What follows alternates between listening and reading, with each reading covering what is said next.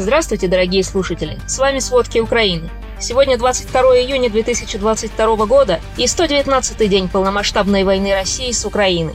Вчера и сегодня противостояние за линией фронта серьезно усилилось. Так, вчера 15 человек погибли и 16 были ранены из-за российских обстрелов Харьковской области. Об этом сообщил глава Харьковской областной военной администрации Олег Синегубов. Он назвал эти атаки терроризмом и преступлениями против человечности. А в России сегодня днем, предположительно, дрон Камикадзе подорвал Новошахтинский нефтеперерабатывающий завод в Ростовской области. По заявлению Совета национальной безопасности Украины, нефтепродукты оттуда поставлялись так называемые ДНР и ЛНР. В настоящее время завод потушили. Видео с обломками дронов распространяют в соцсетях, но МЧС пока еще не комментирует пожар. Напомним, на прошлой неделе российские войска атаковали несколько нефтеперерабатывающих заводов на территории Украины. В результате перестала работать вся нефтеперерабатывающая обслуживающая сфера страны. Об этом заявил глава правления «Нафтогаз Украины» Юрий Витренко. После пожара на заводе в Ростовской области российские войска сильно обстреляли Николаев. Огромные взрывы похожи на последствия ракетных ударов. Мэр города Виталий Ким говорит о прилетах семи ракет по городу. И это явно не последние ожесточенные атаки в новой фазе войны. Теперь у Украины есть западное оружие. Его пока не слишком много, но его возможности превосходят то, что было раньше. Оперативное командование Юг утверждает, что сегодня на острове Змеином ВСУ подбили зенитно-ракетный комплекс «Панцирис-1», радиолокационную станцию и автомобильную технику. Убиты также 49 российских военных. А за прошедшие сутки бои обстрелы шли и в других регионах Украины. Вчера от российских обстрелов Николаевской области один человек погиб и шестеро были ранены. Разрушены дома, предприятия, инфраструктура. Рядом с одним из сел обстрелы подожгли сухую траву и поле с урожаем. Власти Николаевской области обвиняют российских военных в применении запрещенных кассетных боеприпасов в населенных пунктах с мирными жителями. В Днепропетровской области российские войска обстреляли две общины на границе с Херсонщиной – Апостоловскую и Зеленодольскую. В одном из сел разрушены дома, нет света и газа. Люди, к счастью, не пострадали. В Херсонской области ситуация напряженная, особенно в оккупированных селах Береславского и части Каховского районов, примерно на 70 километров выше Херсона по Днепру. Тяжелые бои идут в селах, которые граничат с Николаевской и Днепропетровской областями. Информационное агентство пишет, что в Херсонской области продолжается давление на учителей и медиков, похищают активистов, политиков, журналистов и общественных деятелей. Но подробностей нет, ведь в этой области не осталось независимых каналов информации. На оккупированной части Запорожской области началась новая волна похищений людей, а оккупационные власти угрожают жителям смертной казнью. Об этом рассказал мэр Мелитополя Иван Федоров. Он сообщил о похищении одного из местных священников несколько дней назад во время службы на центральной площади города. Где сейчас священник, неизвестно. Кроме него были похищены несколько активистов. По словам Федорова, за 4 месяца только в Мелитополе пророссийские оккупационные власти похитили более 500 человек. По его словам, оккупационные власти переходят к следующему этапу – публичным казням. Представители оккупационной администрации на телеканалах российского телевидения сделали заявление о возвращении смертной казни в области. В Донецкой области идут активные боевые действия по всей линии фронта. Там стреляют из танков, артиллерии, минометов, ракет С-300 и градов. Под обстрелами российских войск города Авдеевка, Железная, Курахово, Торецк и не менее шести поселков и сел. Повреждены 39 объектов, в том числе 4 многоэтажки, 22 частных жилых дома, школа, отделение полиции, железная дорога и обогатительная фабрика. Один человек погиб, 15 ранены.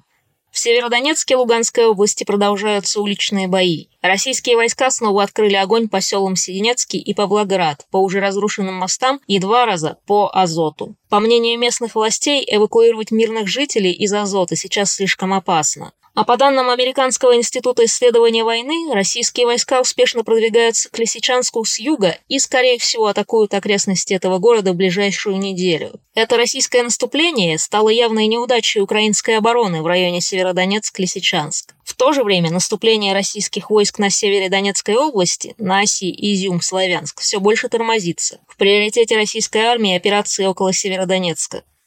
Вчера вечером российские войска жестоко обстреляли Харьков и область. Число погибших и раненых от российских обстрелов в Харьковской области растет и сегодня. За прошедшие сутки из-за российских обстрелов погибли 10 человек в области и 5 человек в Харькове. Среди погибших восьмилетний ребенок. Об этом рассказал глава Харьковской областной военной администрации Олег Синегубов. Только в Чугуеве Харьковской области от обстрела погибли шесть человек. Еще шесть мирных жителей получили осколочные ранения. Также поврежден многоэтажный дом, торговые павильоны и автостанция.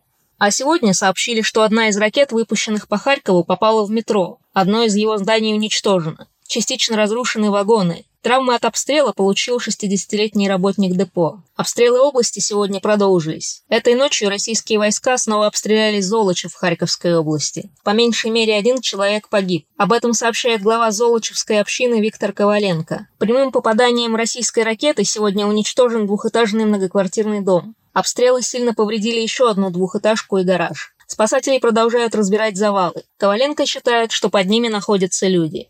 А вчера российские дроны «Камикадзе» атаковали Сумскую область. Четыре человека были ранены, двое из них в тяжелом состоянии в больнице. Глава Сумской областной военной администрации Дмитрий Живицкий рассказал, что российские войска запустили дроны по жилым кварталам. Повреждены дома, хозяйственные постройки, школа, сельский совет, а также парк в одном из населенных пунктов Краснопольской общины. После отхода российских войск с территории Сумской области российская армия ежедневно обстреливает приграничные города и поселки Украины.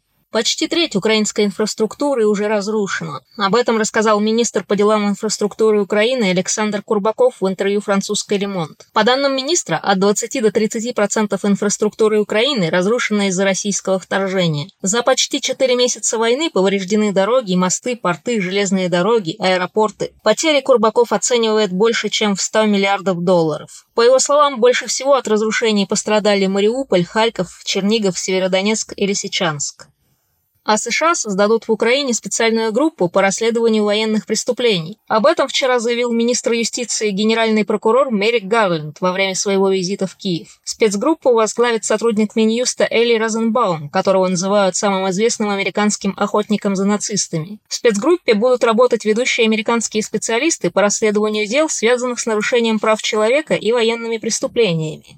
Кроме того, США планируют отправить в Украину эксперта по борьбе с коррупцией и отмыванием денег. Два других американских специалиста будут работать в Европе и Ближнем Востоке. Они должны будут помогать местным властям бороться с попытками России обойти санкции, а также искать их активы и арестовывать их. Генеральный прокурор Украины Ирина Венедиктова назвала эту помощь очень важной. Она отметила, что в Украине понимают, что имеют дело с очень сильными врагами. А государства Европейского Союза достигли единой позиции по предоставлению Украине статуса кандидата на членство накануне саммита ЕС 23-24 июня. Об этом заявил государственный секретарь Франции по делам Европы Климант Бон. Напомним, 17 июня Еврокомиссия рекомендовала предоставить Украине статус кандидата. Окончательное решение будет принято на саммите лидеров ЕС 23 и 24 июня. По словам вице-премьера Украины Ольги Стефанишиной, все лидеры ЕС поддерживают предоставление Украине статуса кандидата на членство. Но этот статус не означает немедленного вступления в ЕС. Некоторые страны Европы находятся в статусе кандидата на вступление долгие годы. Это пока они не выполнят все необходимые требования, чтобы получить полноценное членство в ЕС. Например, в сфере антикоррупционного законодательства.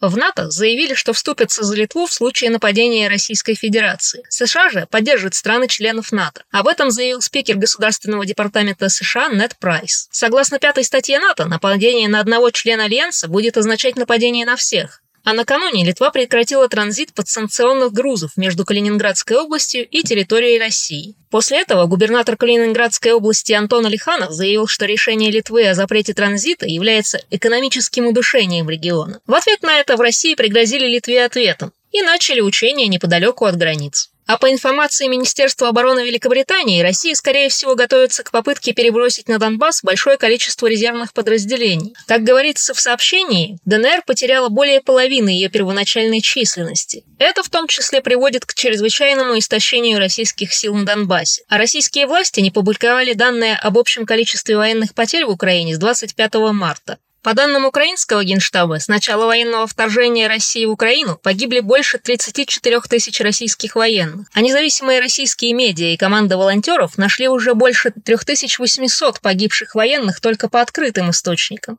А Российская Госдума приняла закон о легализации так называемого параллельного импорта в России. Этот закон ограждает российские компании, возящие товары без разрешения правообладателя, от возможной гражданской, административной и уголовной ответственности. Конечно же, с точки зрения международного права, такой параллельный импорт будет незаконным. И за его осуществление, конечно же, можно попасть под санкции. Спасибо, это были все основные новости о войне России с Украиной к середине 22 июня. Помните, правда существует, а мы стараемся делать ее доступной. Если вам нравится то, что мы делаем, пожалуйста, поделитесь этим подкастом с друзьями. От этого зависит наше существование. До встречи!